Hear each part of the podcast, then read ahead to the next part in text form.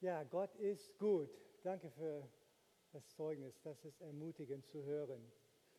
Mein Name ist Adnan Jakub und ich möchte mit euch heute äh, im Philipperbrief einsteigen. Wir starten eine neue Predigtreihe über, und wir werden durch, das, äh, durch den Brief von Paulus an die Philipper äh, durchkauen. Wir wissen nicht genau wie lang, aber es könnte sogar 13 Predigen sein. Und heute werden wir starten. Ich möchte euch aber zuallererst eine kleine Einführung in die Situation in Philippi, wo Paulus diesen, zu denen die Paulus diesen äh, Brief geschrieben hat, dass, das, dass wir ein bisschen Hintergrundinformation haben. Wir wissen von Apostelgeschichte 16, dass Philippi eine bedeutende Stadt war in dem römischen Reich. Es, war, es steht dort, es, ist eine es war der bedeutendste Stadt in diesem Teil von Mazedonien, wo Paulus und sein Team einreiste. Und diese Stadt hat tatsächlich ein Sonderrecht. Diese Stadt hat ein Sonderrecht, das ist in Philippi war es genau wie in Italien, haben sie gesagt. Das war ein Sonderrecht, die mussten keine Steuer bezahlen und die hatten viele Freiheiten und viele Rechte dadurch, weil es war, als ob man in Italien war. Und die Römer haben dann diese Stadt diese Ehre gegeben. Im Gegenzug aber, es wurde erwartet, dass der Kaiser gewürdigt wurde und dass der Kaiser gedient wurde und dass er auch angebetet wurde. Und es gab einen Kaiserkult und der Kaiser hat zwei Namen, die den gegeben haben. Die zwei Namen waren Herr und Retter.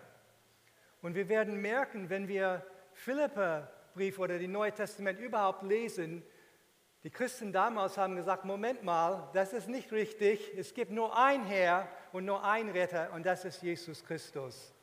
Und das ist interessant zu wissen. Warum wollen wir in die Philipper-Brief reinschauen. Was, was für Bedeutung hat das für unsere Gemeinde? Warum diesen Brief und nicht ein anderer Brief? Es gibt ein paar Themen, die sehr stark in, der, in den Brief vorhanden sind. Einmal ist das Thema Freude. Dieser Brief hat vier Kapitel und in diese vier Kapitel wird 16 Mal kommt es äh, Ausdruck Freude oder sich freuen vor. Und das möchten wir für unsere Gemeinde. Wir möchten nicht eine traurige Gemeinde sein. Wir möchten wirklich voller Gottes Freude unser Leben genießen in Gott, in Christus. Und das ist ein Grund, diesen Brief zu, zu lesen. Aber nicht nur das, dieses Brief bringt der Vorherrschaft Jesu direkt in den Mittelpunkt, direkt angestrahlt. Christus wird 35 Mal erwähnt, Jesus wird 21 Mal erwähnt und Jesus als Herr, als Herr wird sechs Mal erwähnt. Dieses Wort, was wir gerade gehört haben, dass jedes Knie wird sich beugen und jede Zunge bekennen, das kommt aus Philipperbrief Kapitel 2. Und wir haben gemerkt, als wir dieses Lied gesungen haben, habt ihr gespürt in eure Herzen, die Herrschaft Jesu, die Herrlichkeit Jesu, die Größe Jesu. Und wir haben innerlich, auch wenn nicht äußerlich, jeder von uns hat unser Knie vor ihn gebeugt. Und mit unserer Zunge haben wir diese Worte gesungen, weil er ist der Herrscher. Er ist der Herr aller Herren, König aller Könige. Und das kommt in diesem Brief vor. Und das treibt uns zum Lobpreis, das treibt uns zum Gebet, das treibt uns zum Heiligkeit. Und das möchten wir für unsere Gemeinde. Aber ein anderes Thema, was sehr stark in diesem Brief vorkommt, ist Gemeinschaft. Gemeinschaft und auch Zusammenarbeit. Zusammenarbeit mit äh, in die Mission, dass das Evangelium weiter äh, gegeben wird. Und das ist für uns wichtig. In unserer Gemeinde hier, es gibt ungefähr 30 Prozent von den Leuten, die zu unserer Gemeinde gehören, die in keiner Zellgruppe sind, in keiner Kleingruppe sind. Und ich frage mich, wo erleben diese Leute tiefe christliche Gemeinschaft? Wo erleben, wo erlebst du eine Gemeinschaft, was Rechenschaft verlangt, wo man mitteilt, wo man zusammenarbeitet, wo man gibt und empfängt? Wo erlebst du das? Deswegen ist dieser Brief für uns wichtig. Zwei weitere Merkmale von diesem Brief, die wichtig sind, sind ist das Evangelium.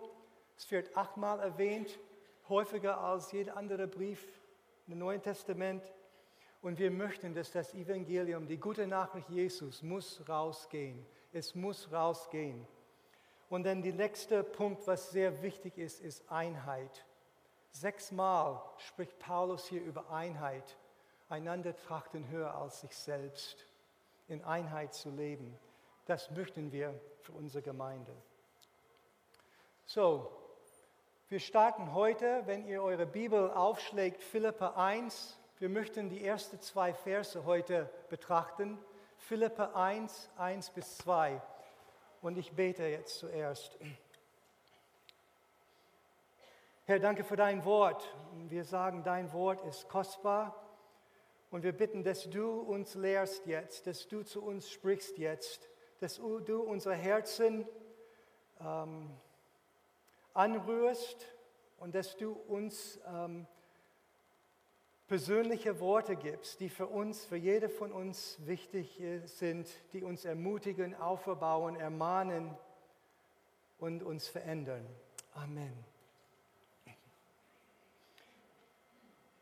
Ich lese aus Vers 1 von Philippa 1, Vers 1 und 2.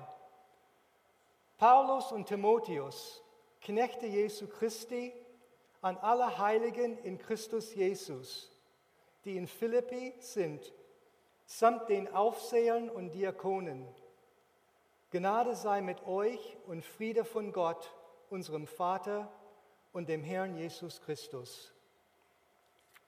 Ich möchte ein paar Anmerkungen machen über diese Verse, die wichtig sind. Ich möchte erst sagen, dass das hier ist eine Standardart und Weise, wie man damals Briefe schrieb.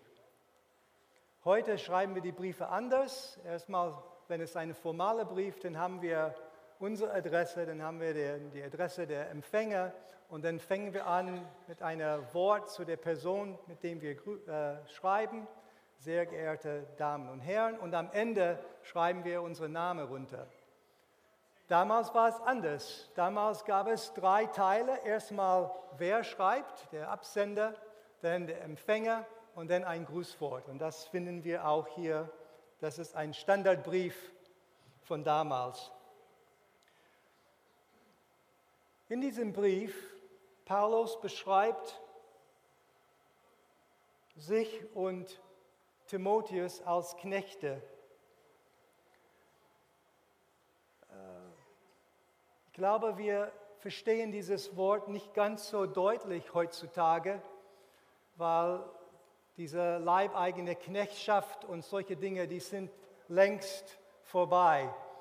Obwohl ich habe gelesen, dass es gab Knechte bis in die 60er Jahre hier in Deutschland auf Bauernhöfe und so, äh, verschiedene Knechte.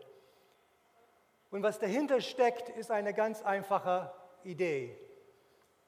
Die Idee ist von einer Sklave. Das ist von jemand, der in absolut Besitz ist von jemand anderem. Absolut Besitz, der muss absolut Gehorsamkeit leisten. Er kann sich nicht frei entscheiden. Er ist komplett eingenommen von der Herr. Und Paulus sagt, dass er ein Knecht ist, aber nicht irgendeine Knecht, sondern ein Knecht Jesu Christi. Das heißt, absolut Besitz von Jesus Christus und sie schulden ihm absolut Gehorsamkeit. Vor nicht so langer Zeit wurde der Botschafter von Deutschland vor der Regierung in China einberufen, weil hier in Deutschland hat unsere Außenminister ein Treffen mit einer der äh, führenden Person, Persönlichkeiten von den Demonstrationen in Hongkong äh, vereinbart und mit ihm gesprochen hat. Und das fiel die chinesische Regierung nicht. Und dann haben sie die Botschafter einberufen.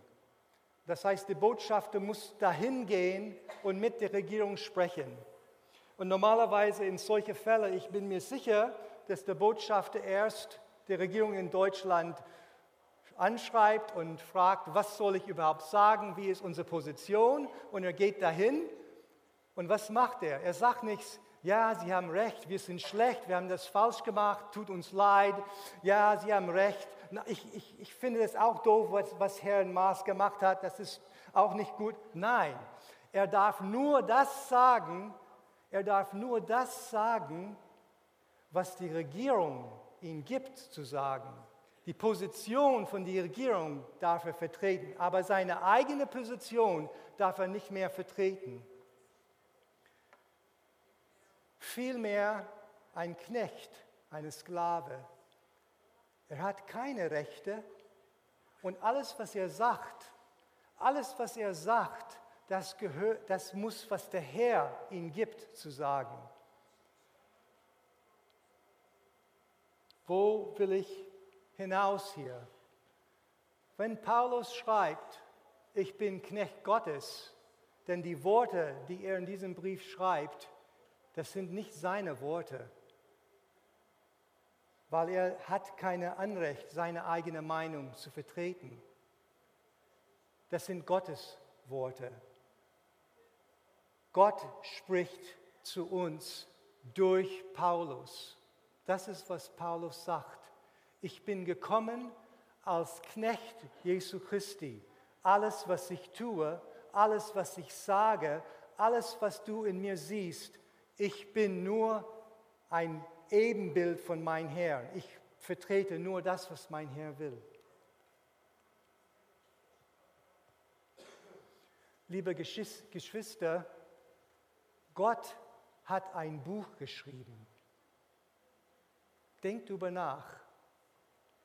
Gott hat ein Buch geschrieben. Es gibt viele berühmte Persönlichkeiten in dieser Welt und irgendwann schreiben sie ein Buch und alle Leute lexen danach und rennen sofort und kaufen dieses Buch, weil die wollen von dieser Persönlichkeit was wissen. Die wollen wissen, was hat er zu sagen, was hat er erlebt. Gott hat ein Buch geschrieben. Die Bibel ist nicht irgendein Buch, das ist Gottes Buch. Er hat ein Buch geschrieben. Lass uns dieses Buch lesen. Lass uns dieses Buch auswendig lernen. Lass uns dieses Buch lernen. Lass uns studieren. Lass uns damit beschäftigen. Lass uns damit auseinandersetzen. Dieses Buch ist kostbar weil es sind Gottes Worte drin. Wie beschreibst du dich? Wie beschreibst du dich, wenn du einen Brief schreiben würdest? Was würdest du sagen, wer du bist? Ich möchte euch eine kurze Geschichte erzählen, warum ich zu meinem Namen gekommen bin. Ich heiße Adnan und ich bin zu diesem Namen gekommen, weil mein Vater, der wurde 1931 geboren in Westjordanland, in Palästina.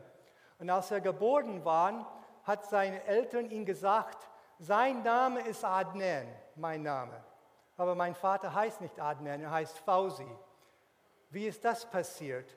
Es ist so, damals, man musste denn das Kind irgendwann registrieren. Und die Kinder, äh, meine Eltern waren beschäftigt. Mein Großvater hatte zwei Frauen gleichzeitig und elf Kinder. Er war sehr beschäftigt. Die Eltern waren sehr überfordert. Und deswegen haben sie den ältesten Sohn geschickt zu dem Registrierungsbüro und hat ihm gesagt, sagt die Registrierungsbehörden, dass wir einen Sohn bekommen haben und sein Name ist Adnan. Und er ist dahin gegangen und was hat er gesagt? Er hat gesagt, sein Name ist Fausi. Und niemand hat das gemerkt, außer wenn mein Vater endlich zur Schule gehen wollte und musste sich registrieren für die Schule, dann konnten sie ihn nicht finden, sondern die fanden nur einen Fausi an diesem Tag geboren. Und dann wurde sein Name geändert. Erst für lange Zeit wurde zu Hause Adnan genannt, aber Fausi außerhalb und irgendwann war es nur, mehr, nur, nur Fausi. Mal, es war zu durcheinander. Dieser Onkel hat das zweimal gemacht mit zwei Kindern von meiner. Und dann haben sie aufgehört, ihn dahin zu schicken.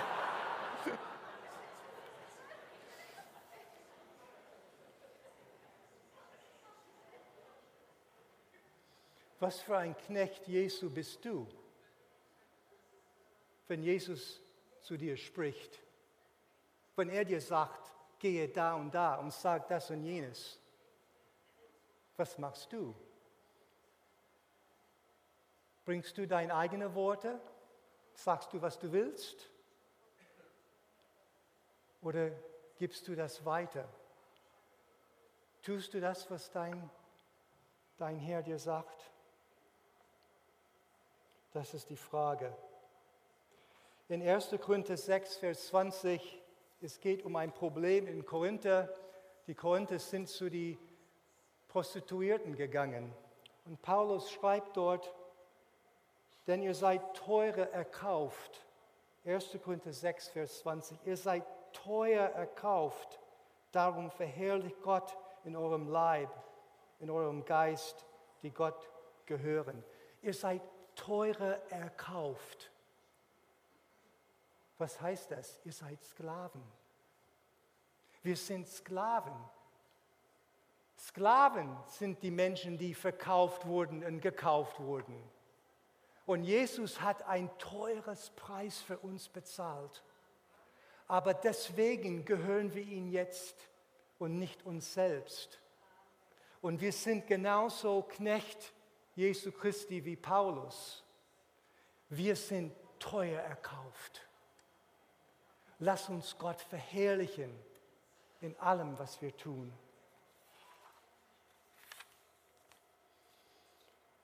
Am Freitagmorgen habe ich einen Traum gehabt. Ich war, ähm, ich war am Schlafen und doch wach. Ich weiß nicht, ob ihr das kennt, wo ihr teilweise, teilweise äh, wach, aber teilweise am Schlafen. Und ich habe das Gefühl, in diesem Zustand von nicht ganz wach, aber nicht ganz äh, äh, äh Tiefschlaf, hat Gott zu mir gesprochen. Und er hat mir gesagt, ich, ich spürte, wie Gott sagte damals, okay, ihr müsst wissen, ich bin Christ geworden, als ich 19 Jahre alt war.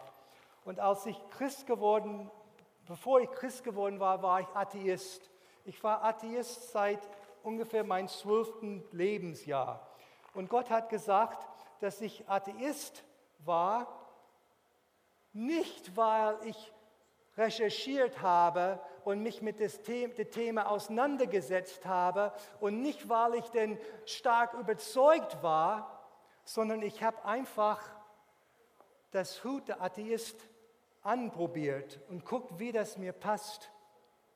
Und weil niemand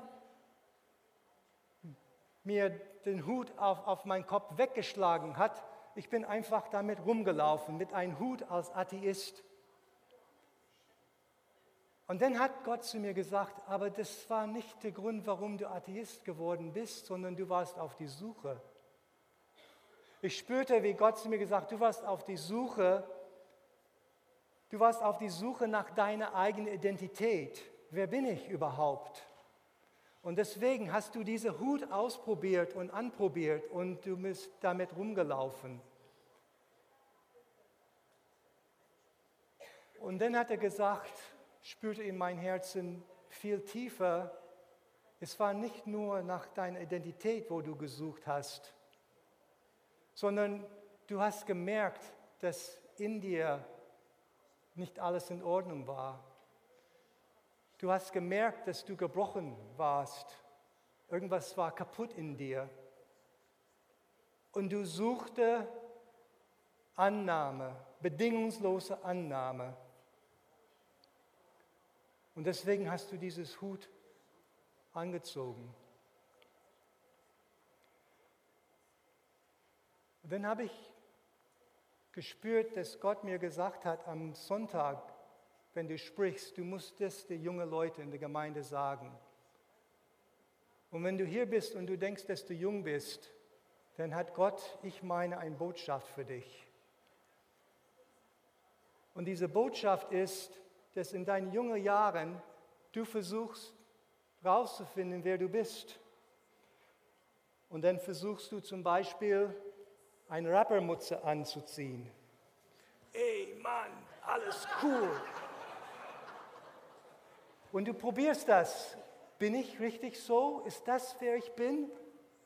Oder vielleicht bist du der Partytyp und du hast einen Partyhut an und du probierst diese Partyhut an und sagst, ist das, wer ich bin? Bin ich der Partytyp? Gehe ich auf Partys und mache alle möglichen Blödsinn da? Ist das, was mein Leben ausmacht?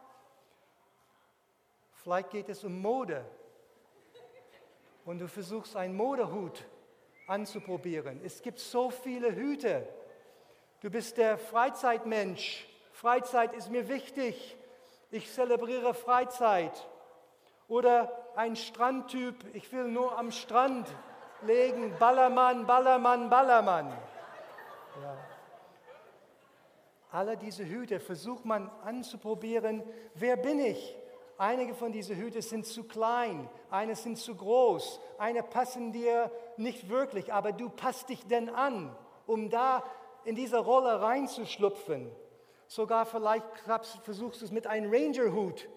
Das sind Rangers hier heute. Vielleicht suchst du mit einem Ranger-Hut. Vielleicht bin ich Ranger. Das ist mein Leben. Oder sogar ein Sportmensch. Vielleicht bin ich ein Sportmensch. Sport, Athlet, Fußball. Oder auch, ich weiß nicht, eine alte Sack.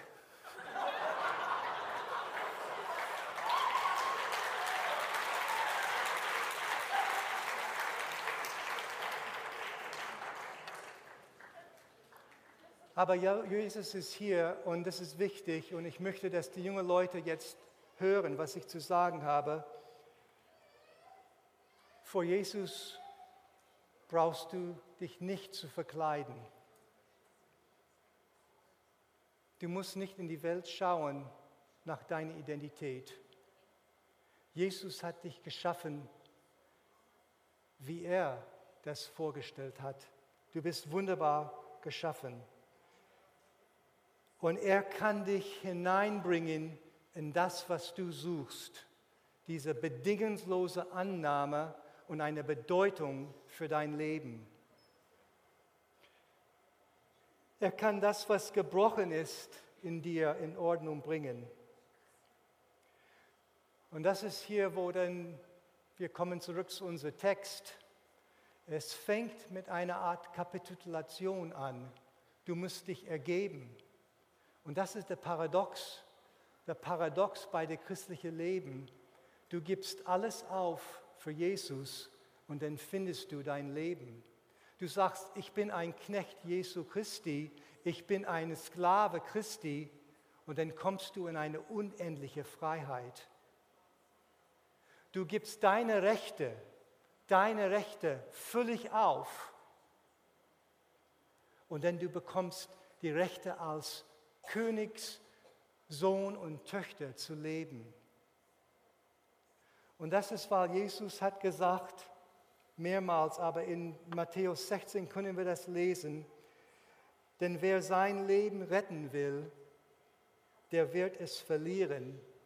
Wer aber sein Leben verliert um meinetwillen, der wird es finden. Junge Leute, das kostet eine Menge Vertrauen. Es kostet eine Menge Vertrauen, dein Leben in Jesus Hände zu legen. Aber er ist ein vertrauenswürdiger Gott. Und wir lesen das in Philippe 2 ab Vers 5. Diese, diese Bibelstelle wird uns wahrscheinlich in unserer Predigtreihe immer wieder begleiten. Aber wir lesen dort, denn ihr sollt so gesinnt sein, ab Vers 5 Philippe 2, wie es Christus Jesus auch war. Und dann steht folgendes, der, als er der Gestalt Gottes war, es nicht wie einen Raub festhielt, Gott gleich zu sein, sondern er entäußert sich selbst, nahm die Gestalt eines Knechtes an und wurde wie der Menschen. Und in seiner äußeren Erscheinung als ein Mensch erfunden, erniedrigte er sich selbst und wurde gehorsam bis zum Tod. Ja, bis zum Tod am Kreuz. Darum, das haben wir gerade gehört, darum hat ihn Gott auch über alle Maßen erhöht und ihnen einen Namen verliehen, der über alle Namen ist, damit in den Namen Jesu sich alle Knie deren beugen, die im Himmel und auf Erden und unter der Erden sind, und alle Zungen bekennen, dass Jesus Christus der Herr ist, zu Ehre Gottes des Vaters. Ihr junge Leute, Gott fragt du nicht irgendwas zu tun, was er nicht so selbst gemacht hat. Er wurde Knecht. Er wurde gehorsam bis zum äußeren Ende, bis zum Tod. Und darum wurde er erhört. Und wenn du bereit bist, Knecht Jesu zu sein, ein Knecht Jesu Christi zu sein, und wenn du bereit bist, gehorsam zu sein, wirst du auch mit ihm erhört und wirst du wirklich Leben erleben. Ich habe mehr zu sagen, aber ich mache eine kurze Pause hier, weil ich möchte die jungen Leute eine Möglichkeit auf dieses Wort zu reagieren. Wenn du hier bist und du fühlst dich jung und dieses Wort hat dich angesprochen und du möchtest diesen Schritt gehen, ein Knecht Jesu zu sein und gehorsam ihm folgen, ich möchte dich bitten, nach vorne zu kommen.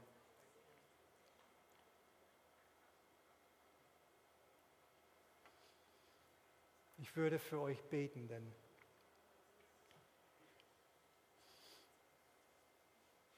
irgendwann muss man sich outen. Irgendwann muss man bereit sein, in die Öffentlichkeit zu sagen, wo man steht. Wenn man diese Hüte anhat und läuft rum in die Öffentlichkeit, man sagt eine Sache. Und jetzt ist die Zeit zu sagen, nein, ich brauche meine Hüte nicht ich stehe vor Jesu hier. Ich möchte ein Knecht Jesu sein und gehorsam mit ihm leben. Ich möchte bitte, dass die Rest der Gemeinde mit mir aufsteht und wir möchten für diese Menschen jetzt beten. Herr, ich möchte dir sagen, innerlich stehe ich auch genau in dieser Reihe mit meinen Geschwistern hier. Und ich tue das hier, weil ich habe satt, mich zu verkleiden. Und ich habe es satt, zu versuchen, meine Identität in die Welt zu finden und das, was die Welt mich anbietet, Herr. Weil bei dir ist es so viel schöner als ein Knecht in deine Hause, eine Sklave in deine Hause, nur an die, die äh, Türschwelle für deine Hause, ein Knecht dort zu sein, ist tausendfach, millionenfach, zig millionenfach besser als Ewigkeit auf dieser Erde zu leben, Herr. Nur ein Tag bei dir, Herr, ist viel besser als tausend hier auf dieser Erde weil du hast mich erschaffen. Du hast mich so gemacht, wie ich bin. Du liebst mich unendlich und du bist gut, Herr. Wir haben dir das gesagt heute. Du bist gut. Und jetzt segne jede Person, die hier vorne steht und bete für jede Person, Herr, dass du diese Person jetzt führst in deine Knechtschaft, in deine unendliche Freiheit, in deine Gehorsamkeit, aber in deine unendliche Leben, was du schenkst. Leben über Leben über Leben, Vater. Ich segne jede Person, der diesen Schritt wagt, mit dir zu gehen in diese Richtung her. Schenke jetzt, Herr, Kraft, Weisheit für die nächsten Schritte, Herr, Begleitung in Jesu Name. In Jesu Name. Amen. Ich möchte euch ermutigen, rede mit Leuten über diesen Schritt, was du heute getan hast. Spreche mit Leuten in der Jugendgruppe, in Zellgruppen, in der Familie, überall, wo ihr angebettet sind, rede darüber und da wirst du dann Weisheit und Begleitung bekommen für diesen Schritt. Ihr könnt wieder Platz nehmen. Jetzt bin ich eigentlich fertig, weil das ist, was Gott sagen wollte, aber er hat mir ein paar andere Gedanken gegeben, was ich kurz weitergeben möchte. Erstmal wir haben über der Absender gesprochen, aber wir haben nicht viel gesagt über die Leute, die das, den Brief empfangen. Er schreibt diese Leute als Heiligen, an alle Heiligen in Christo Jesus. Und ich möchte kurz was dazu sagen. In der Bibel ist das Wort Heiligen immer, immer, immer, immer Mehrzahl. Auch wenn die katholische Kirche was anderes sagt, es ist immer Mehrzahl in die Bibel, außer eine Stelle, in Philipperbrief, am Ende, wo er sagt, Gruß alle den Heiligen. Das heißt, es war eine Gruppenbezeichnung für die ganze Gemeinde. Lieber Geschwister, wenn du an Jesus Christus glaubst, wenn du mit ihm gehst und ihm folgst, dann bist du einer von seinen Heiligen. Die Heiligen in der Bibel sind nicht besondere Leute, es sind normale Leute, die einen besonderen Gott haben. Und das ist wichtig zu verstehen. Dieses Wort heißt nicht mehr als auserwählt, abgesondert, auf die Seite gestellt für was Besonderes, weil Gott möchte Besonderes durch uns wirken. Und denk nicht, wenn du das liest, das sind irgendwelche Sonderleute, die irgendwelche Stempels bekommen haben von irgendwelchen irdischen Mächten, sondern das sind Leute, die eine Brandmark Jesu auf dem Stirn haben, weil die diese Gnadenrettung angenommen haben und die sind von Gott abgesondert auf die Seite gestellt, weil Gott möchte durch dieses Volk mächtig wirken. So wenn er schreibt an alle Heiligen, er schreibt an dich und an mich. Und das ist wichtig zu wissen. Lass uns uns anschauen, und uns sehen, wie Gott uns sieht. Und lass es praktisch werden. Lass es praktisch werden.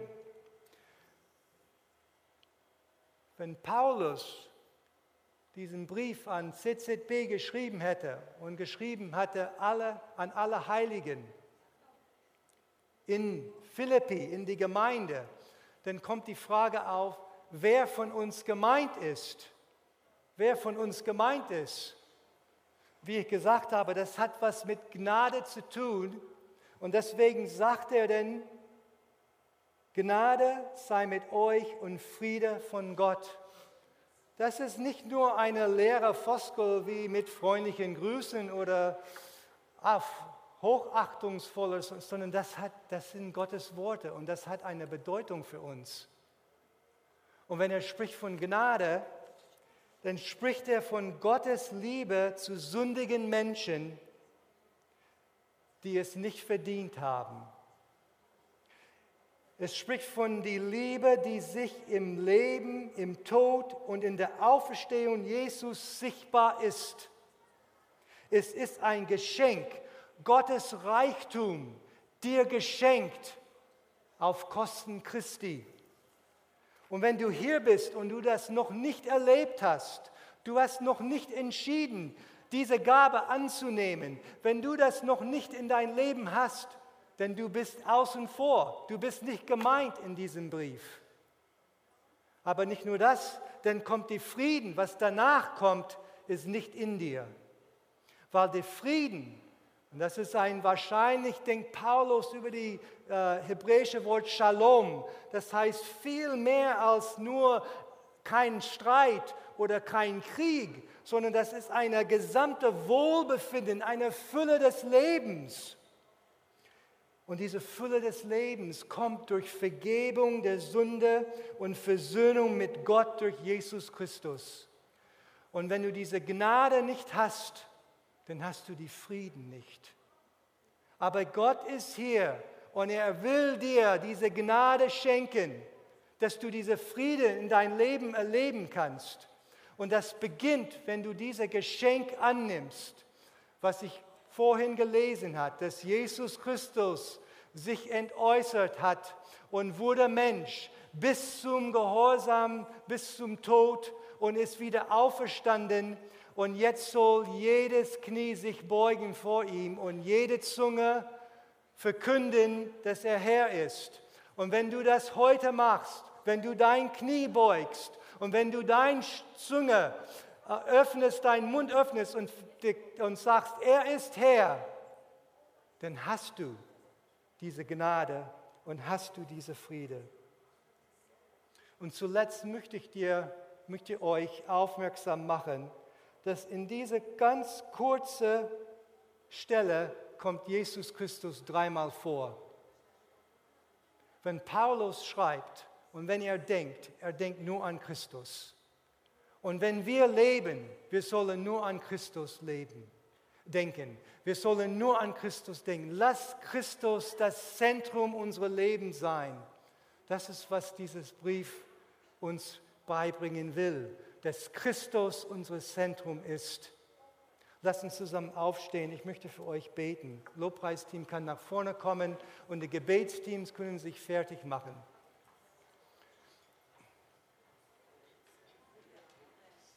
Herr, wir danken dir für dein Wort. Wir danken dir für dein Wort, weil dein Wort setzt uns frei, Herr. Dein Wort ist, ist eine Kraft in uns, Herr, der bringt Veränderung, es bringt Freiheit, Herr.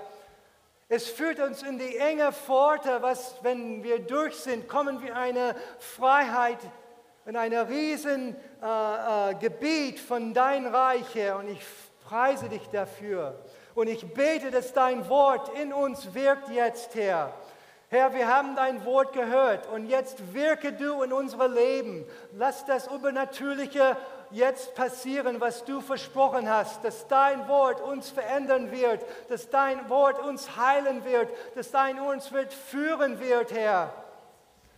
Sei wie ein Hammer in unser Leben, wie ein Feuer in unser Leben, Herr. Sei wie Wasser in unser Leben jetzt. Ich bete in Jesu Namen. Amen. Amen. Wenn du hier bist und du möchtest was fest mit Jesus machen, auch die jungen Leute, die vorher hier waren und wollen nochmal Gebet haben, ihr kommt zu den Gebetsteams. Wo sind die? Die Gebetsteams, ich sehe sie nicht. Ich, wir brauchen drei, mindestens drei Leute vom Gebetsteam hier vorne, drei Teams mindestens bitte, dass wir dann beten. Wenn du Gebet haben möchtest, kommst jetzt während dieses Liedes nach vorne. Nicht am Ende, wenn es vorbei ist, sondern komm jetzt während des, dieses Liedes und äh, das wird Leute, die für dich beten werden.